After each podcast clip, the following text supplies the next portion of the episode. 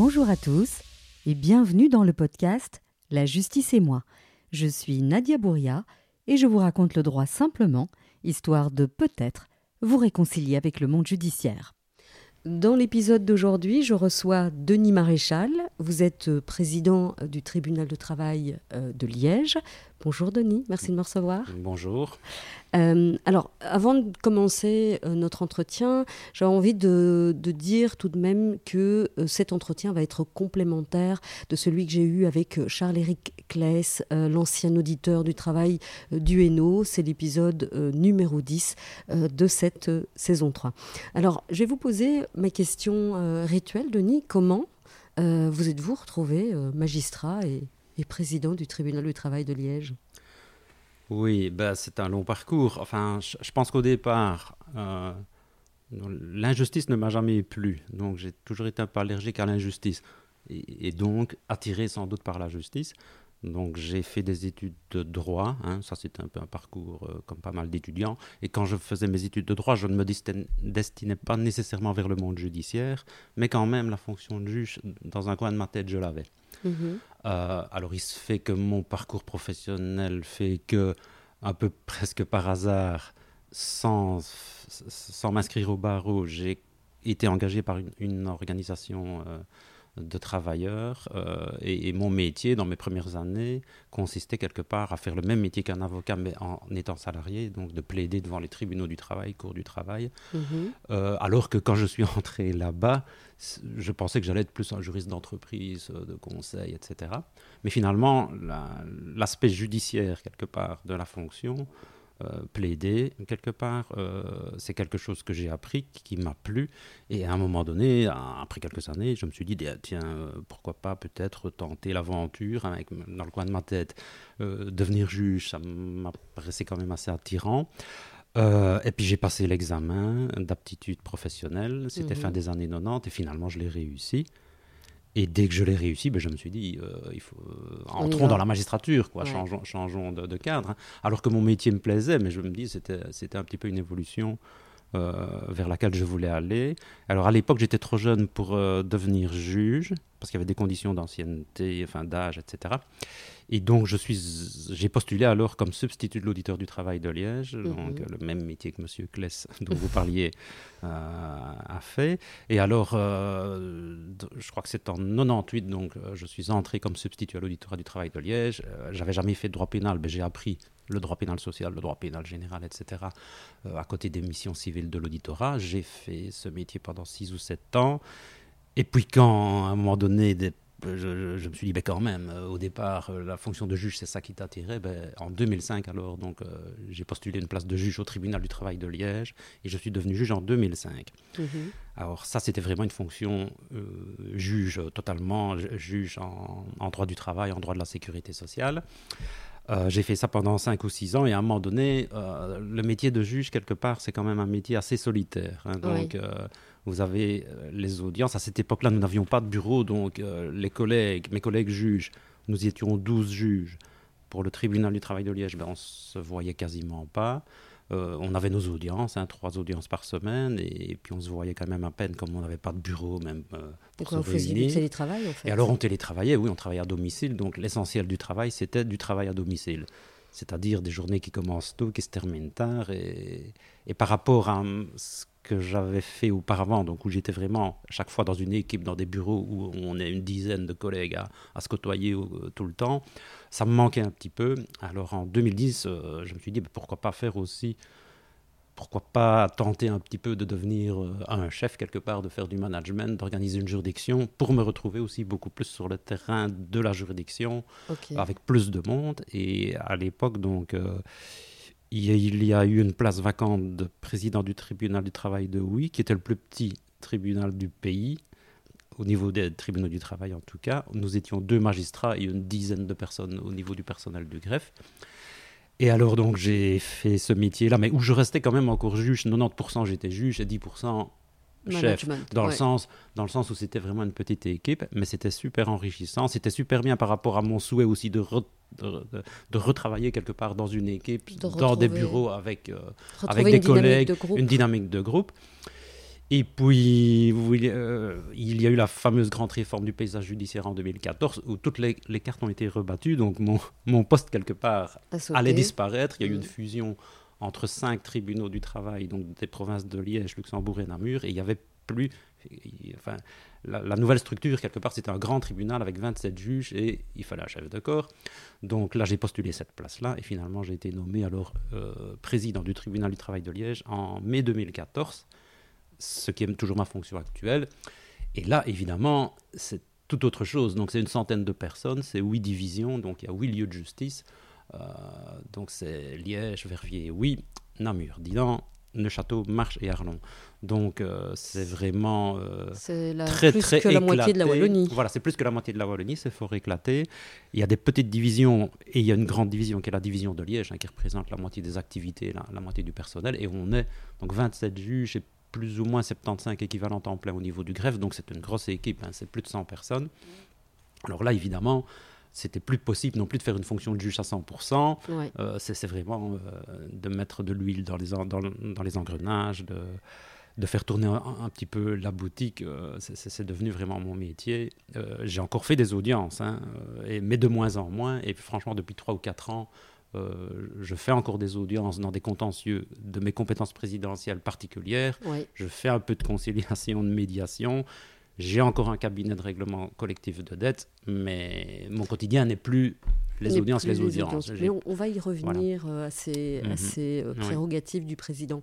Mais on va quand même, euh, parce que bon, vous, avez fait ça suffisamment longtemps pour pouvoir en parler, on va parler de ce que fait un juge du tribunal du travail. Alors d'abord, quelles, sont ses compétences? Quel type de dossier arrive sur le bureau d'un juge du travail? Oui, mais nos compétences sont quand même fort larges. Hein. donc, euh, au départ, les tribunaux du travail existent depuis 1970. C'est une juridiction spécialisée qui s'occupe de tout ce qui est droit social, c'est-à-dire il y a deux grandes catégories le droit du travail, contrat de travail. Euh, principalement, et puis euh, le droit de la sécurité sociale, c'est-à-dire les accidents du travail, les maladies professionnelles, et puis tous les litiges avec des organismes tels que l'ONEM, les mutuelles, l'Office national des vacances annuelles, etc. En fait, toute une série de contentieux comme ça qui sont vraiment de droits sociaux, qui sont liés au, paiement des cotisations sociales, qui donnent des droits aux travailleurs. Et puis, ces droits sont gérés par des organismes et il y a des décisions qui sont contestées. Donc, euh, ça, c'est vraiment euh, l'essentiel. Mais au cours du temps, depuis 1990 à peu près, des compétences parfois qui étaient un peu distantes du droit social pur ont été attribuées aux tribunaux du travail. Euh, début des années 90, je pense, ce fut tout le contentieux de l'aide sociale et du revenu d'intégration sociale, ce qu'on mm. appelait le minimex à l'époque. Et donc ça, c'est un contentieux dans lequel maintenant le tribunal du travail est fort occupé. Vous entendez parler beaucoup aussi du contentieux fait d'asile, euh, la crise de l'accueil avec euh, des personnes qui sont à la rue, etc. Ben, au quotidien, on a énormément de dossiers de ce type. Mm-hmm. Et puis on a eu à un moment donné, dans les années 90 aussi, tout le contentieux des allocations aux personnes handicapées, hein, qui n'est pas vraiment de la sécurité sociale au sens pur, ça a été une compétence qui a été ajoutée au tribunal du travail. Et puis, euh, grand changement aussi, c'est en 2007 et 2008, le règlement collectif de dette, qui était traité avant par le juge des CISI, a été totalement transféré au tribunal du travail, parce qu'on y parle de dignité humaine. Oui, mais alors il faut expliquer ce que c'est le règlement collectif de dette. Et le règlement collectif de dette, c'est une procédure quand une personne physique euh, est surendetté. Donc pas une euh, société. pas une société. Donc c'est quelque chose qui est comparable à une faillite de la personne physique, disons, en quelques mots. C'est pas vraiment la même chose, mais il y, a beaucoup de liens que l'on peut faire entre les deux matières. Et donc une personne qui est surendettée peut déposer une requête en règlement collectif de dette. Le tribunal, s'il l'accepte, va désigner un médiateur de dette avocat qui va essayer euh, de trouver un arrangement, un plan de règlement amiable avec tous les créanciers qui vont accepter de renoncer à une partie de leur dette si la personne fait des efforts pour quand même payer une partie des dettes. Alors on a un pouvoir énorme, ça peut aller de la remise totale de dettes jusqu'à un paiement de 100% des dettes. Il y a vraiment de tout dans ces dossiers-là et c'est un gros contentieux. Euh, quand je suis arrivé en 2014 comme, euh, comme chef de corps ici, on avait 25 000 dossiers en cours. Mhm. Euh, c'était vraiment quelque chose qui était en expansion. Il y avait 3-4% d'augmentation de dossiers de surendettement chaque année. Si on m'avait dit en 2014 combien y aura-t-il de dossiers en 2022-2023, j'aurais dit 32 000, 33 000, 34 000. Or, il s'est passé quelque chose de très étonnant, c'est que le contentieux a diminué et personne n'en comprend vraiment les raisons. on a plutôt maintenant 15 ou 16 000 dossiers plutôt que 25 000. Ah, moi, j'aurais imaginé que. Voilà, tout le monde aurait imaginé que la situation financière des Belges n'est pas plus favorable maintenant qu'il y a 5 ou 6 ans. Ben, on a vu vraiment depuis 2017, quelque part, une diminution du nombre du dossier. Et tout le monde se pose des questions en disant euh, il y a eu, oui, la crise Covid a quand même fait en sorte que les gens ont peut-être moins dépensé, ont plus épargné, ont créé moins de nouvelles dettes. Mais cet effet-là, quand même, il commence à disparaître. Et, puis il y a la crise énergétique. Donc on s'attend tous à ce qu'il y ait une remontée euh, mmh. assez forte du contentieux dans les années à venir. Mais tous les professionnels de, du règlement collectif de dette se posent vraiment des questions sur. Euh, mais est-ce que ce n'est pas une volonté des personnes de ne pas judiciariser leurs dettes parce qu'elles savent qu'elles n'ont c'est donner son portefeuille euh, à quelqu'un d'autre. Et c'est quelque chose d'attentatoire à leur liberté. Et c'est une procédure qui est lourde, mais la question, c'est quand même une procédure qui a été créée en 1998. Mhm. Donc, euh, après dix ans, elle a été transférée du juge des saisies au tribunal du travail. Et à partir de 2008, il y a eu un fort succès. Le fait que, le tribunal, euh, que les tribunaux du travail, avec des juges qui sont quelque part fort attaché aux questions sociales, aux difficultés des gens. Il y a eu vraiment pendant 5, 6, 7, 8 ans une augmentation constante. Mhm. Et, toute, enfin, la question du fait que oui, c'est lourd, oui, euh, donc quelque part tous les revenus d'une personne qui est en règlement collectif de dette sont versés sur le compte du médiateur de dette, mhm. qui rétrocède un pécule de médiation pour que la personne puisse vivre chaque mois, et puis retient une partie des revenus pour essayer de faire un plan et de payer une partie des dettes, au moins voir toutes les dettes. Mais ça, ça existait depuis 98 et c'est depuis 2017 qu'on voit quand même une diminution. Et c'est une diminution qu'on observe ailleurs en Belgique Tout à fait, oui. Elle, est, elle, est, constante et dans tous les. que ce soit en Vers, à Gand, Bruxelles, Hainaut, Liège. Euh, c'est un phénomène que.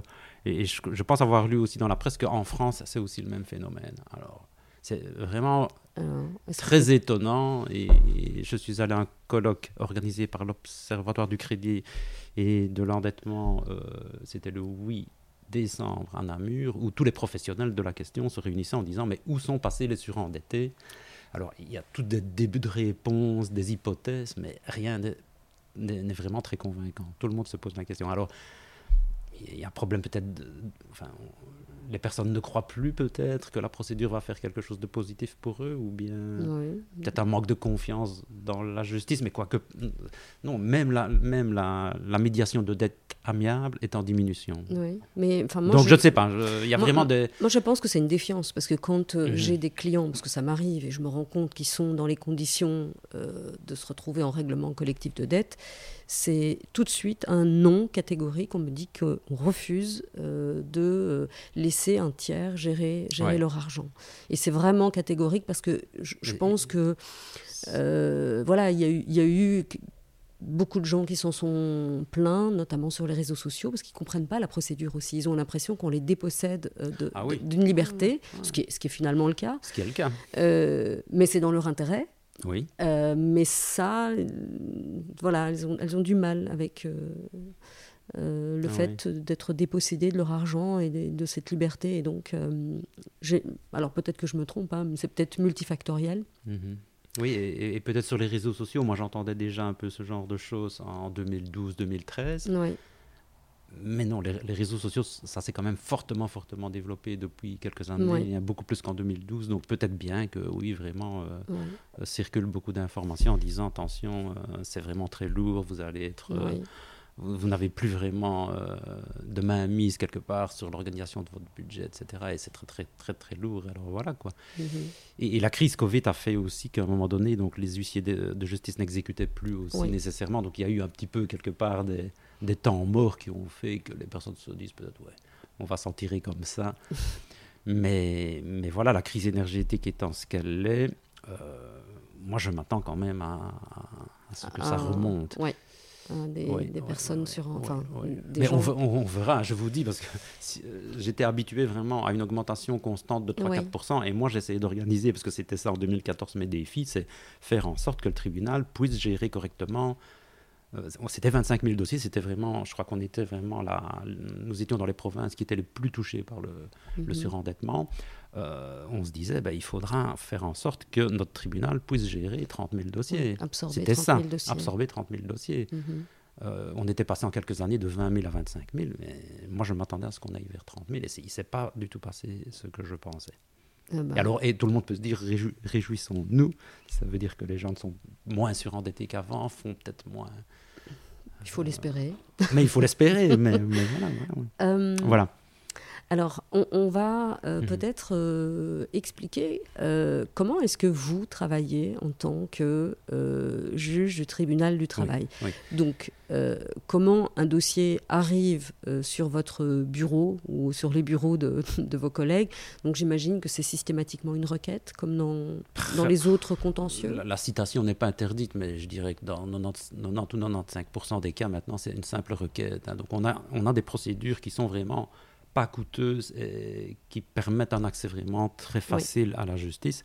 Ça, c'est au niveau social. Alors, je vous ai parlé. Une petite parenthèse, la citation, euh, c'est la même chose qu'une requête, sauf que bah, c'est plus cher puisque c'est un huissier de justice qui vient la déposer euh, en, main propre ou dans votre boîte aux lettres. Et, techniquement, c'est l'article 704 du, euh, du, Code judiciaire qui prévoit deux, deux possibilités de déposer des requêtes et c'est vraiment facile et il y a pas de droit de rôle. Enfin, c'est facile euh, au niveau de l'accès, en tout cas, à la justice. Alors, droit de euh, rôle, donc c'est l'argent qu'on paye pour inscrire le dossier. Dans certains tribunaux, hein, en première instance, devant certaines justices de paix, vous devez quand même payer un droit de rôle pour introduire une affaire. Oui, Aujourd'hui, c'est 24 euros. Nous, allez, on a une petite exception, il y a un fonds d'aide budgétaire, etc. Donc, mm. dans les dossiers contrat de travail, il faut avancer 20 euros au départ. Ok c'est le seul, mais c'est pas un frein, c'est pas, c'est pas, ça qui fait pas énorme. et donc, une fois que mhm. euh, la personne, ah oui, petite précision, je crois que c'est l'un des rares contentieux où euh, on n'est pas obligé d'avoir un avocat, on peut euh, soi-même aller au greffe et dire, par exemple, j'ai été exclu du chômage, je suis pas d'accord, je veux contester la décision, où est-ce que je dois remplir? Oui, oui. Je, pense que dans beaucoup de tribunaux, c'est possible aussi, mais sauf que ça se fait beaucoup moins parce que c'est aussi très compliqué, peut-être moins accessible. Alors, euh, c'est vrai qu'au tribunal du travail, euh, on a pas mal de personnes qui se défendent seules, qui viennent, enfin, qui déposent leurs requêtes, qui viennent plaider leur cause devant le juge sans, se, mettre à charge des frais d'avocat. Et il y a aussi, et ce fut mon métier au début, lorsque vous êtes syndiqué depuis au moins six mois dans des grands, une des grandes organisations syndicales, c'est quelque part une assurance protection juridique et tous les litiges hein, de droit du travail, sécurité sociale, vous avez droit à un service juridique, à un avocat ou un juriste qui ira euh, vous représenter comme un avocat gratuitement. Mais il faut être syndiqué depuis au moins six mois. Et alors, euh, il est certain que dans nos tribunaux, euh, je ne parle pas du règlement collectif de dette ni des contentieux là, exceptionnels qui sont moins de droit social, mais dans les contentieux de droit social, je dirais que deux tiers des dossiers viennent quand même par le biais d'un syndicat, hein, soit qui délègue un avocat, hein, qui, prend en charge les frais d'avocat, ou bien qui a un service juridique qui vient plaider directement devant nous. Quoi. Donc, on a tout euh, un accès à la justice qui est facilité par l'existence de, ces organisations-là. Ça, c'est certain. Ok. Et donc, euh, comment est-ce que travaille un, juge du tribunal du travail? Donc vous recevez cette requête. Mmh. Alors si ça vient euh, via un syndicat ou un avocat, en général les arguments euh, sont euh, serrés et vous voyez à peu près où vous allez. Quand c'est un simple justiciable qui décide de, se défendre tout seul, parfois le, document n'est pas complet. Euh, comment ça se passe? Oui, ben, tout d'abord, le tribunal, il n'y a pas que les juges, hein, il y a tout le mhm. personnel du greffe. donc, je pense que nous avons 27 juges et 34 greffiers, plus aussi des membres du personnel administratif. Et la première démarche, donc, c'est se présenter au greffe, c'est déposer une requête. Hein, mhm. Et ces dossiers, alors, sont euh, quelque part euh, sont fixés à des audiences.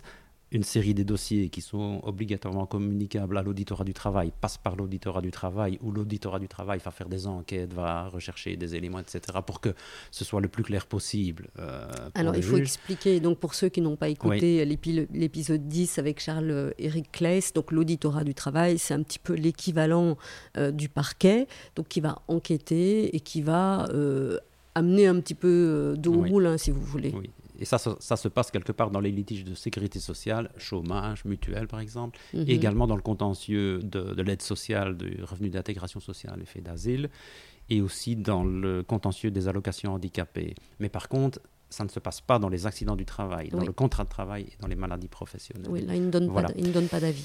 Et alors, pour vous dire, donc tout le dossier est constitué. En général, euh, la requête contient une série d'arguments. Et puis alors, au cours, euh, imaginons que dans un dossier, euh, le dossier soit fixé à l'audience six mois plus tard, ben, il y a un délai qui est donné aux parties pour déposer des conclusions, déposer des dossiers, argumenter le plus possible leur position.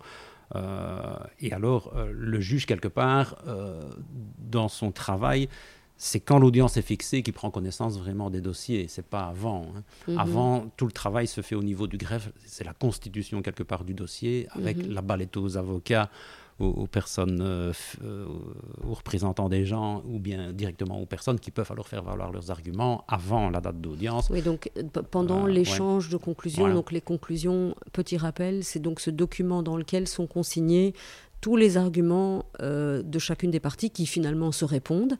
Et donc, vous, ce, dossier-là, euh, vous ne le lisez pas avant?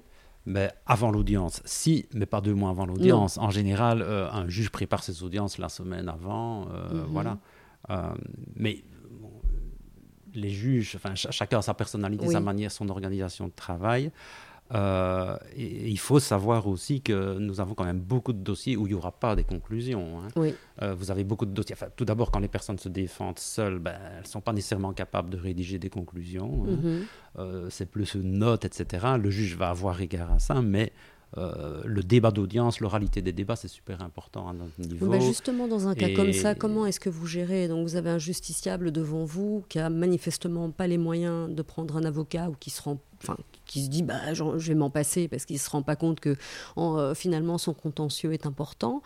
Euh, comment est-ce que vous, vous accueillez un justiciable comme ça et, est-ce que vous faites quand même preuve de pédagogie même si vous ne pouvez pas vous substituer à un avocat? Voilà, euh, ben, on est vraiment habitué à ça, c'est notre quotidien et, on a envie de travailler comme ça. On a quelque part dans nos fonctions aussi un côté pédagogique, mais tout en sachant qu'on ne peut pas donner de conseils aux mhm. personnes. Hein. le code judiciaire nous interdit ça.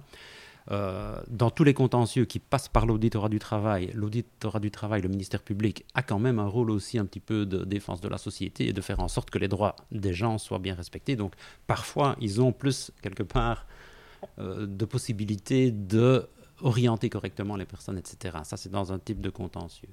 Et alors, les orienter comment? Par exemple, en, les invitant à bien regarder le dossier, si vraiment le dossier est d'une complexité juridique vraiment très forte, ben, leur conseiller peut-être de voir s'ils n'ont pas droit à un avocat. Et s'ils n'ont pas de revenus, il y a le BAJ, donc le bureau d'aide juridique, qui peut leur fournir euh, à un moment donné un avocat gratuit ou quasiment gratuit. Euh, ils peuvent les renvoyer aussi si, ces personnes sont indiquées et ne savent pas qu'ils ont droit peut-être à être défendus par un syndicat. Ils peuvent les renvoyer vers cela.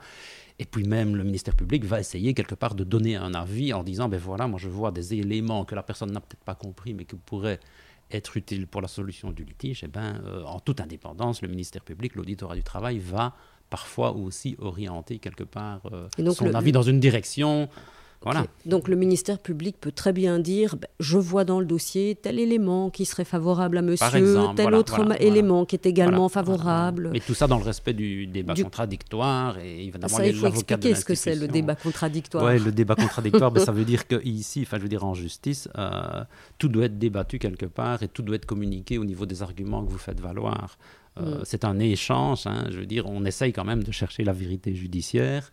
Euh, tout le monde n'est pas défendu par la même personne, parfois pas avec la même qualité, ça il faut aussi le dire, mais on essaye vraiment, nous, au niveau des juges, des tribunaux du travail et avec aussi l'aide de l'auditorat du travail, de rechercher la vérité quand même judiciaire, notamment pour les personnes qui sont démunies financièrement et qui n'ont pas les moyens d'avoir un super avocat, euh, les meilleurs avocats du pays. Ça c'est vrai aussi, nous avons un côté social quand même fort important.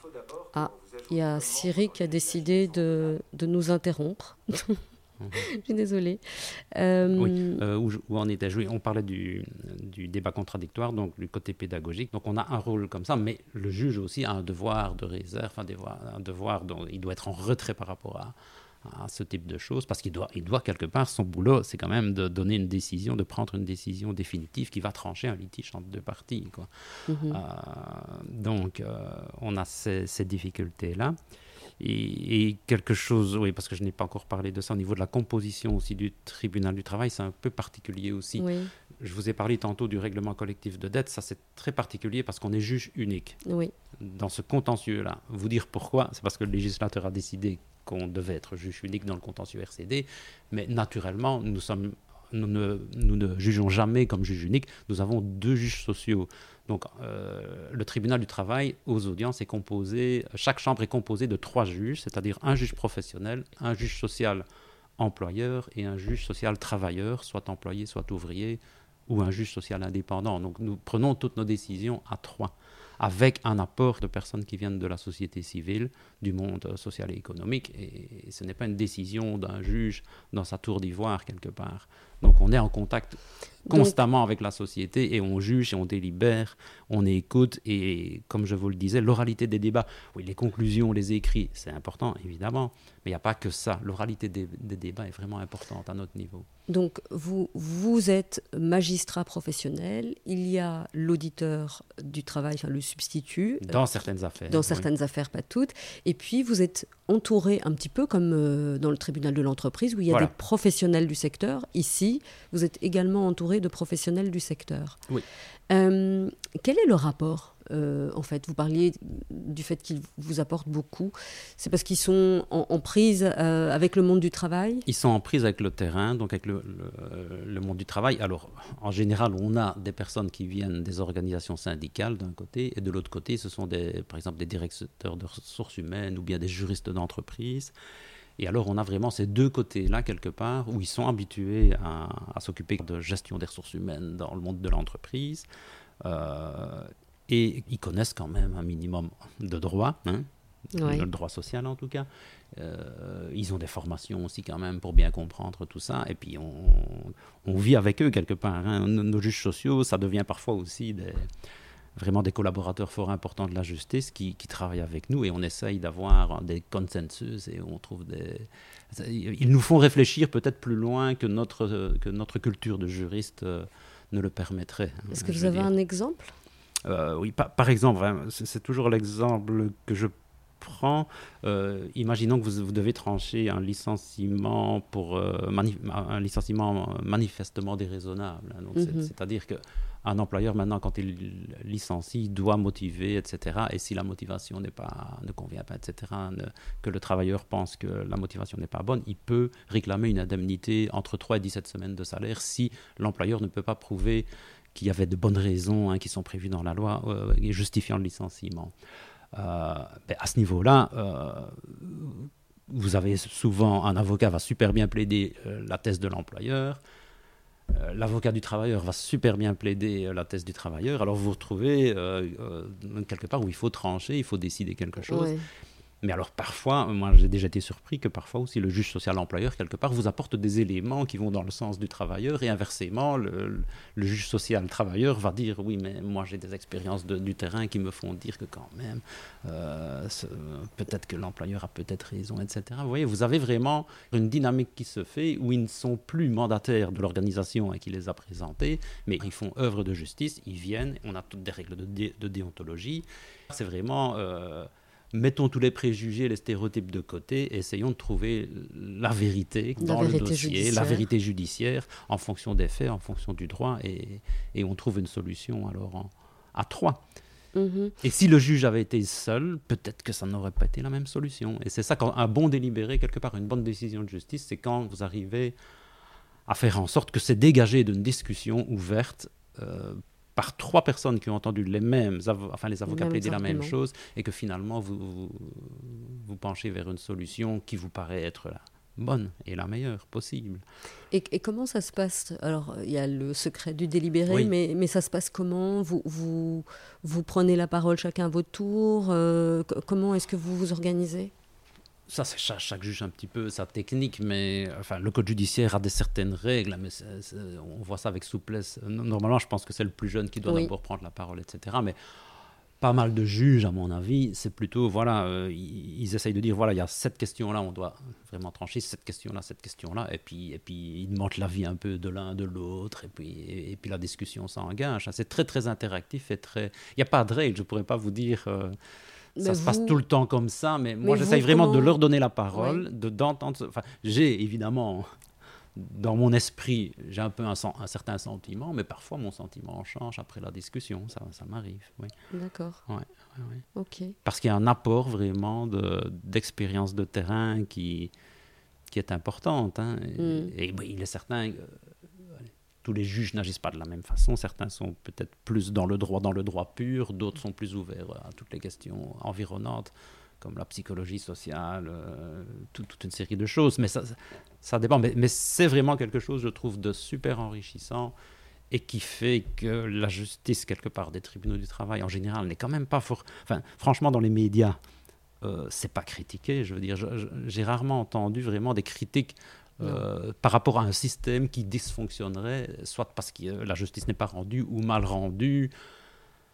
Euh, enfin, vous avez toujours des personnes qui sont, qui, sont mécontentes, hein, ça comme dans toute affaire, mais, mais globalement, je pense que la, enfin, les juridictions du travail, et je, pourrais dire la même chose des, tribunaux d'entreprise, c'est pas vraiment là, il me semble, que la critique majeure de la population euh, mhm. se dirige. Voilà. Vous avez raison. Mais Ok, donc mhm. vous avez vos débats interactifs.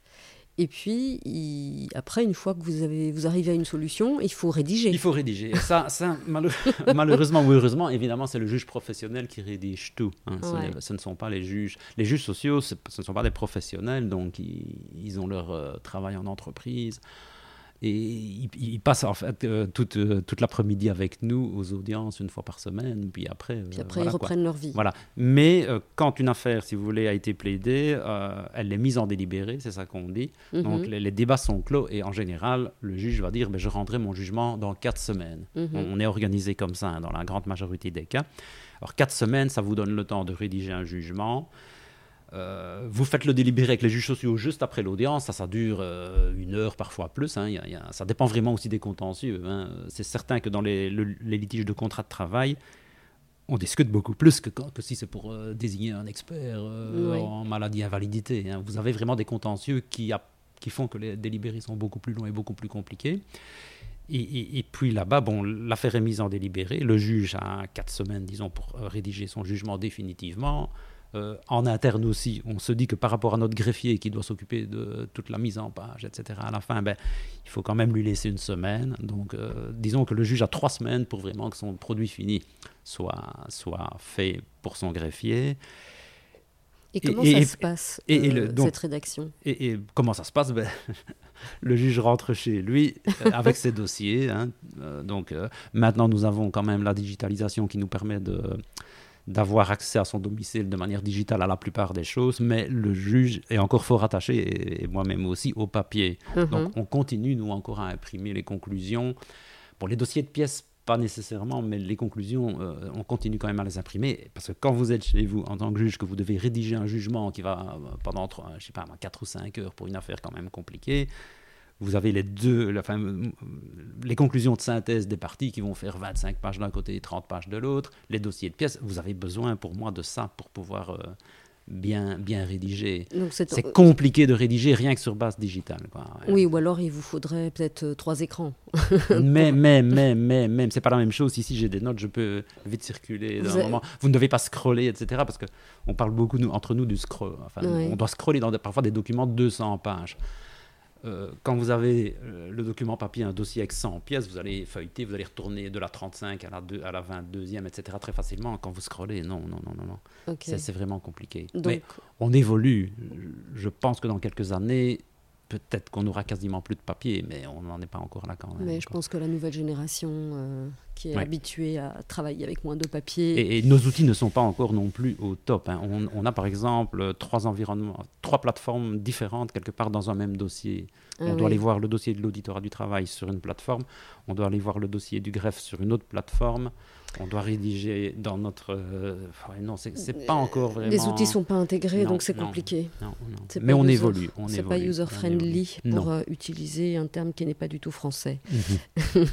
Et donc, vous rédigez, euh, vous, vous dictez ou vous rédigez vous-même? Personnellement, moi, je n'ai jamais utilisé la dictée, ni même les programmes hein, qui existent comme Dragon, etc. Ça ne me convenait pas pour ma façon de raisonner. Moi, je rédige toujours, euh, enfin, sur mon ordinateur, quoi. Mhm. En Word. En Word. Et donc, quand vous avez euh, tout ça, vous envoyez ça au greffier. Voilà, voilà, voilà. Qui met ça en forme avec euh, les formules il, y a, il y, a toute une série de formalités très spécifiques. Enfin, il y a, le travail est divisé quelque part. Euh, enfin, le juge ne doit pas passer du temps à des choses vraiment techniques, enfin, l'adresse des parties, des choses comme ça, les éléments de procédure. Mais le juge se concentre sur la motivation, sur les faits, enfin, toute une série de choses comme ça. Voilà. Et, alors on rédige les jugements. Et, moi, enfin, de mon expérience professionnelle, j'essaye toujours quand même de. J'ai une audience, je me dis que j'ai trois semaines pour rendre donc ma, mon projet au greffier, mais j'essaye quand même que dans la semaine, dans la plupart des cas, j'ai déjà fait le travail dans la semaine, tout simplement parce que j'ai une autre audience deux jours après, et puis une autre cinq jours après. Et si, en tant que juge, vous faites déborder hein, par le fait de, on verra ça plus tard parce que c'est quand même compliqué, euh, vous n'en sortez pas. Après, Donc il faut vraiment une organisation. Allez, c'est un métier quand même, les juges, relativement solitaire. Hein. vous travaillez beaucoup quand même chez vous, en télétravail, en tout cas à domicile. Euh, vous ne savez pas rendre des jugements très compliqués si vous êtes dérangé tout le temps, comme je le pourrais l'être ici avec euh, des, collègues qui viennent me trouver. Donc vous devez vraiment rester concentré quelque part pour faire du bon travail. Et, et ça, il faut le savoir. Hein. Mm. Chaque fois que des candidats juges veulent se lancer dans la profession, je dis il faut vraiment savoir que la profession, c'est pas la même chose non plus qu'un. Enfin, la profession d'avocat, il y a des choses évidemment qui sont les mêmes, mais il y a beaucoup plus dynamique. Hein, oui, on... Et vous bougez tout le temps, et vous avez la, relation client, etc. Euh, si, nous, on n'a pas une relation client, etc. On n'a pas le téléphone. Euh, allez, ça, ça c'est une grande différence dans, dans les métiers que j'ai fait, c'est que quand je suis devenu juge, ben, vous n'êtes plus appelé au téléphone. C'est le principe, vous ne devez pas être appelé au téléphone par personne. En tout cas, les justiciables ne peuvent pas vous appeler. Et comme avocat, vous êtes tout le temps euh, en contact avec euh, le client, tout le temps. Exactement. Donc c'est vraiment une grande différence. Hein, ça, et donc, une fois que le jugement euh, est parti, alors du coup, les, la personne, enfin, une des deux parties peut, peut, faire appel. Oui, voilà, voilà. Donc, et le greffe a tout un rôle de notification des décisions maintenant, à chaque jugement qui est notifié, doit être joint une fiche informative qui précise bien les délais d'appel, etc., devant quelle juridiction faire appel, quelles sont les voies de recours. Et puis alors, le justiciable a un certain délai, donc euh, en général, c'est un mois pour faire appel éventuel de, la décision. Mhm. Ça, c'est vraiment le trajet normal. Alors, donc, euh, tribunal du travail, il y a une cour du travail spécifique, c'est unique en. Euh, je crois que c'est unique en Europe, peut-être. Enfin Enfin, j'en sais rien. Mais en tout cas, c'est vraiment une spécificité. Euh, le tribunal de l'entreprise, ben, c'est la cour d'appel qui statue en appel. Tribunal du travail, il y a la cour du travail, donc, euh, qui se trouve ici à l'étage. À l'étage au-dessus. Voilà. voilà. Euh, ok, vous me parliez tout à l'heure de, de tâches spécifiques au président. Est-ce que vous pouvez nous en dire un mot? Ben, c'est tout d'abord toute l'organisation du service. Si vous voulez, euh, j'ai ici tout simplement devant moi un tableau des audiences de la division de Liège. Ben, pour le mhm. moment, euh, par rapport aux contentieux qui arrivent, on essaye évidemment que, que les juges aient le temps nécessaire et le maximum de temps pour pouvoir bien accueillir le justiciable, bien entendre les avocats, enfin, et, ne pas être non plus submergé par une telle quantité que les audiences se passent mal, parce que ça mhm. doit être trop parce que tout doit être rapide. Alors pour le moment, enfin je vous dis, c'était vraiment quelque chose que, sur lequel j'ai beaucoup travaillé au cours des dernières années. Il y a 75 audiences par mois hein, sur la division de Liège. On a travaillé plutôt avec 62, 63 audiences il y a quelques années, tout simplement parce qu'il n'y avait pas assez de magistrats, pas assez de greffiers, etc. Donc maintenant, je trouve qu'on a une offre enfin un calendrier d'audience, un agenda d'audience qui fait que même, je voudrais même pas, enfin, augmenter le nombre des audiences. Je pense qu'il y a plus de salles libres, c'est pas possible les salles d'audience qui sont ici au rez-de-chaussée. Donc euh, vous avez vraiment un travail de, de, management, de chef d'équipe. Voilà, de, chef d'équipe et donc. Euh, je dois aussi, euh, bah, quelque, part, j'ai comme rôle quand même de faire en sorte que les juges soient dans les meilleures conditions possibles pour faire le travail euh, de la meilleure des façons, qu'ils puissent suivre les formations nécessaires, qui partagent les informations entre eux. Donc ici, on a organisé ça en groupe. Euh, on, a quelques groupes par contentieux, si vous voulez, où ils font tous les deux, trois mois des réunions en disant ben, la jurisprudence évolue dans certains types de contentieux. Donc, il faut expliquer ce qu'est la jurisprudence. La, jurisprudence, la jurisprudence, donc, c'est quelque part Bon, euh, le droit, c'est pas une science non plus super dure, hein. c'est une, science humaine hein, qui mm. bouge, et donc vous avez la jurisprudence, c'est enfin, c'est quand une majorité quelque part de décision dans tel type de dossier va décider dans tel sens, on peut dire que ça fait de la jurisprudence, ça crée de la jurisprudence, et ça veut dire qu'il y a quand même des chances que beaucoup de juges vont suivre à peu près c'est ce courant-là. Voilà, c'est un petit peu, en psychologie sociale, on dit c'est l'effet de groupe peut-être, mais, mais oui et non. Enfin, tous les juristes ont la même formation, la loi doit être appliquée, tout le monde applique la loi, et voilà, mais le côté d'interprétation de, de, loi, ben, vous n'êtes pas toujours tous d'accord exactement sur, euh, mhm. sur euh, l'interprétation qu'il faut donner à une règle de droit.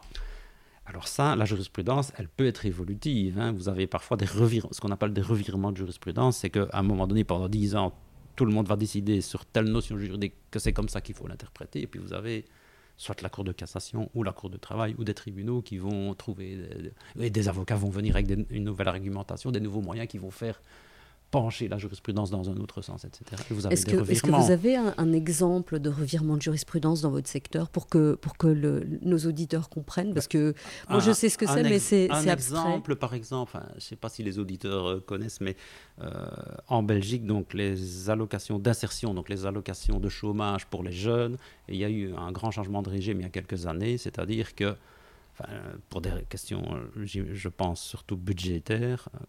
Euh, donc on a décidé quelque part que les droits allaient être plus resserrés, etc. Mhm. Et que les personnes auraient moins facilement droit, ou bien que le droit n'aurait qu'une certaine durée, etc. Au niveau des allocations de chômage quand vous sortez des études. en gros, c'est ça. Mhm. Euh, ce qui s'est passé, c'est que je, pense que les allocations, les, les, jeunes, soit ils n'y avaient pas droit, soit ils conservaient que deux ou trois ans ces allocations.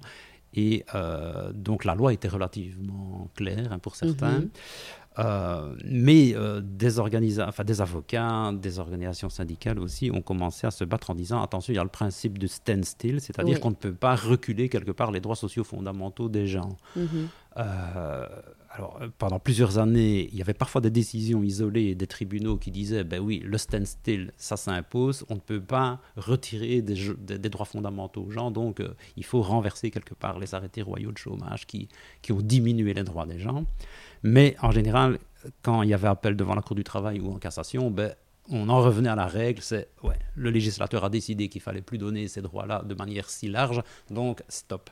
Et il y a deux ans d'ici, la Cour de cassation a quelque part rendu une décision qui renverse un peu tout ce système-là en disant si euh, ce que le gouvernement a fait n'est pas justifié par rapport au principe de standstill, euh, donc il y a des arguments pour dire que ce principe-là empêche quelque part de retirer les droits que les gens avaient perdu. Et donc, il y a eu un revirement à ce niveau-là.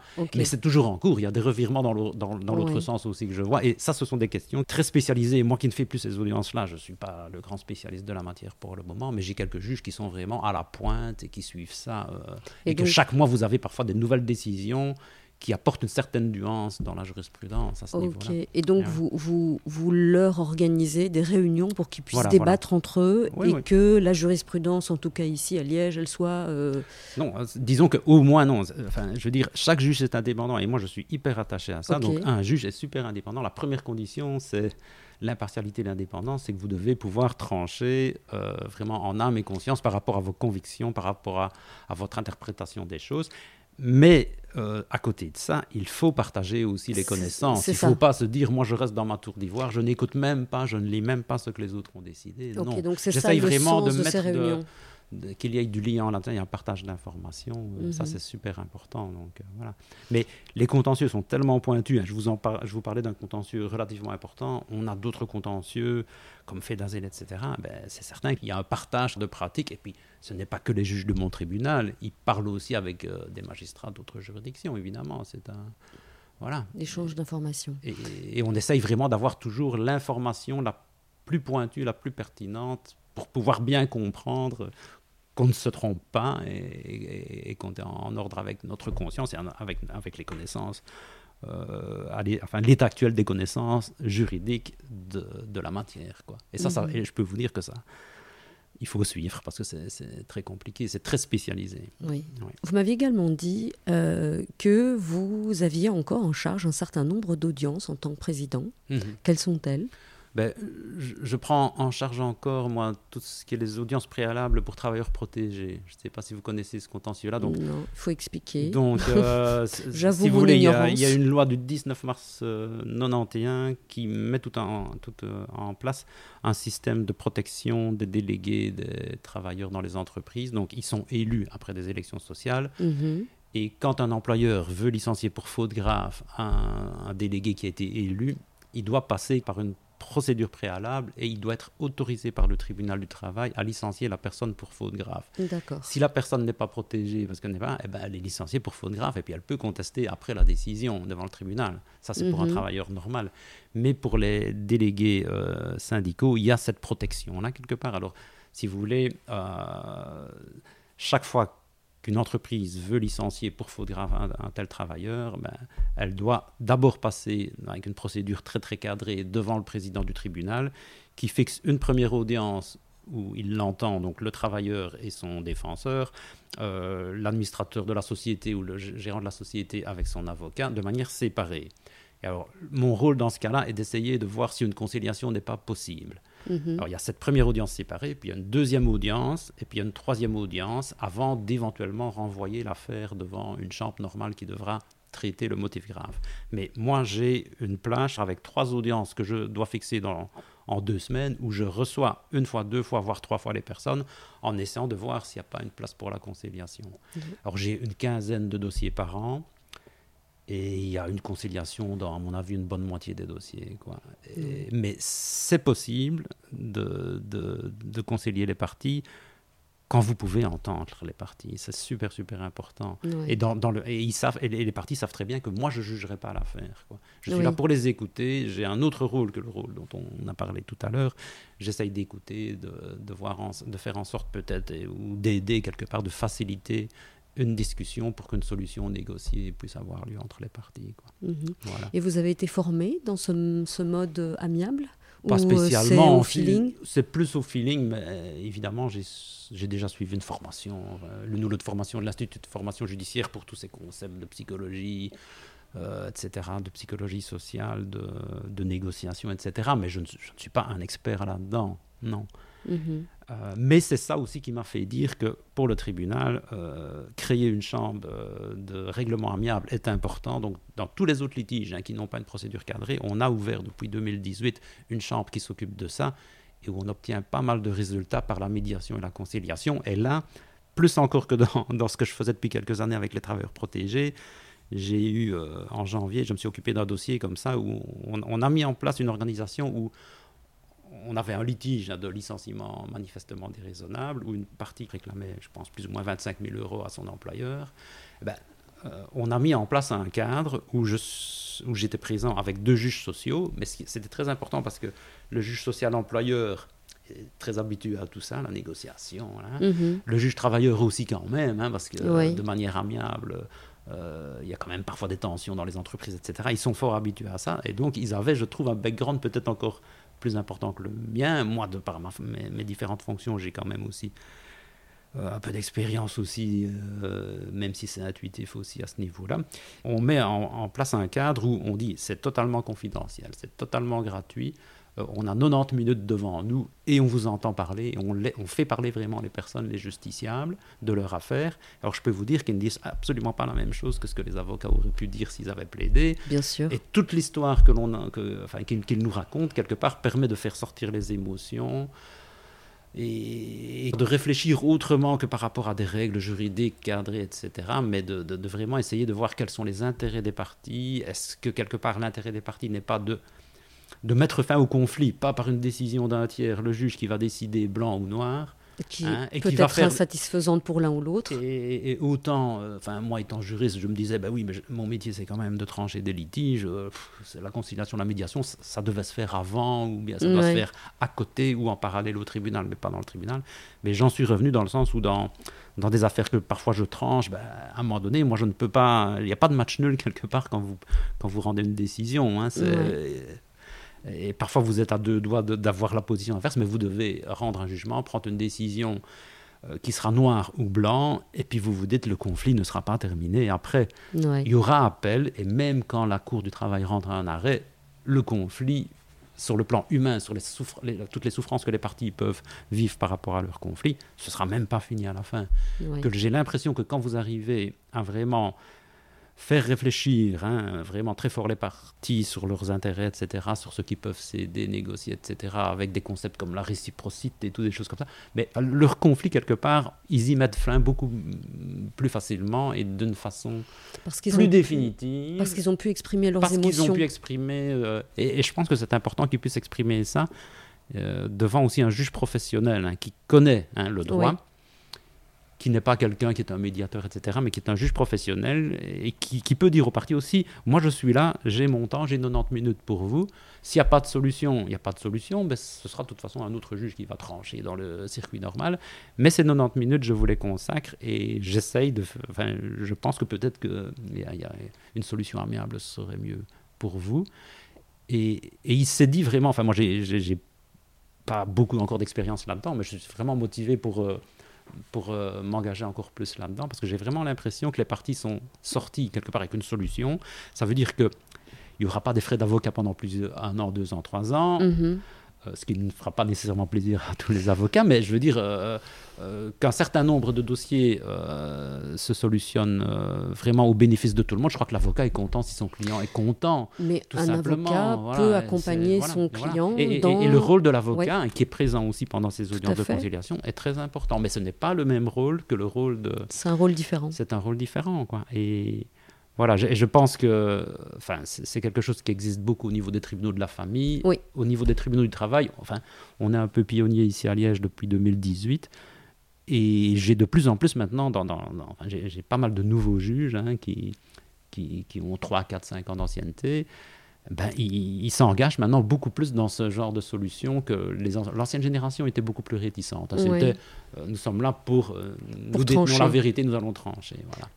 Donc, il y a une évolution sur cinq ans quand même assez, assez forte. C'est ce qu'on appelle euh, les règlements amiables des conflits et les chambres s'appellent les CRA, les, chambres de règlement amiable. Et, la Cour du travail de Bruxelles a notamment fait un communiqué de presse il y a deux ou trois jours que j'ai vu passer, euh, où ils mettent en place une CRA au niveau de l'appel, au niveau de la Cour du travail, ce qui est fort intéressant aussi. Très intéressant aussi. Et ce que je pense aussi avec ça, c'est parce que ça peut faire peur en disant, ben, les juges, ils ont quand même un métier de fixer des règles, ils sont là, enfin comme les arbitres, hein, disons, mm comme en sport, il faut un arbitre qui va quelque part, à un moment donné, pour que le jeu se passe bien, il faut un arbitre qui va prendre les décisions, qu'elles soient contesté ou pas, il doit prendre les décisions.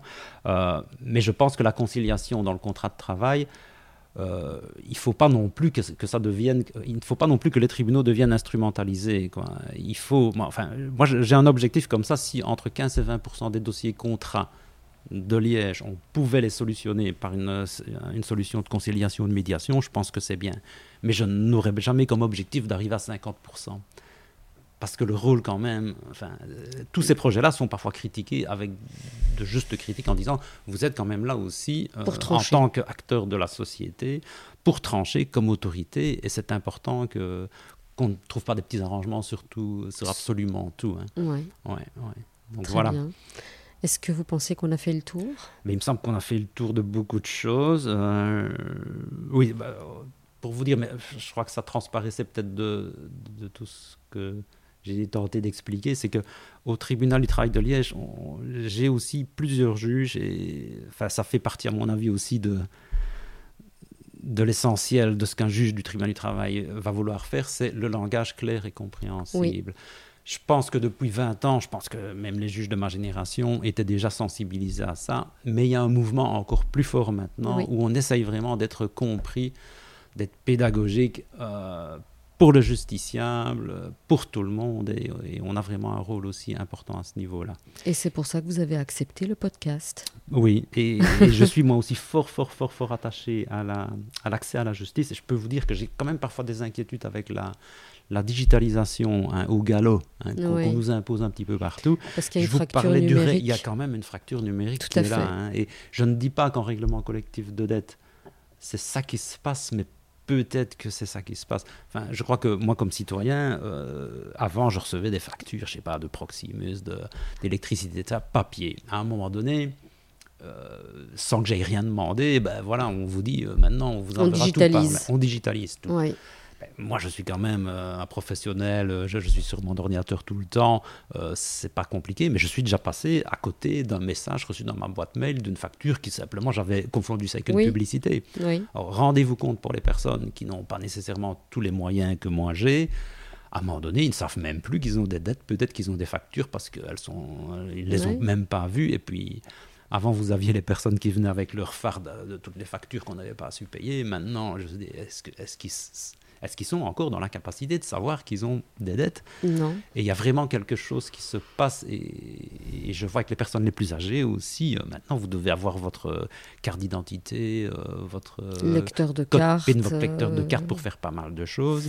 Et, au niveau de la justice, on, a vu, hein, ça c'est au niveau des statistiques de cette année, je terminerai peut-être par ça, c'est que les contentieux dans les régimes non contributifs, c'est-à-dire les, enfin, les personnes qui ne sont pas normalement défendues par des avocats ou par des représentants des syndicats, mais c'est par exemple les allocations handicapées, le revenu d'intégration sociale, ce pas des travailleurs, et le règlement collectif de dette. Et bien dans ces contentieux-là, on sent plutôt une diminution depuis 4-5 ans. Pourquoi? Ce sont des gens fragilisés et, probablement euh, et qui abandonnent, et qui abandonnent ou, qui ne sont pas au courant de leurs droits, tout, simplement parce mhm. qu'il y a cette mhm. fracture numérique. Ils ne mhm. savent pas aller sur Google, euh, euh, faire une simple recherche et, et, se renseigner, envoyer un email. Donc ça, c'est effectivement, c'est important de le souligner et de, veiller à ce que ces personnes puissent avoir un accès également à la justice, mhm. que les greffes soient accessibles, ce qui est, ce qui est le cas ici à Liège. Oui, si, si, si, si. Ben, merci beaucoup, Denis, mhm. pour cet entretien. C'était très intéressant. Merci. Merci beaucoup. Merci d'avoir écouté cet épisode jusqu'au bout.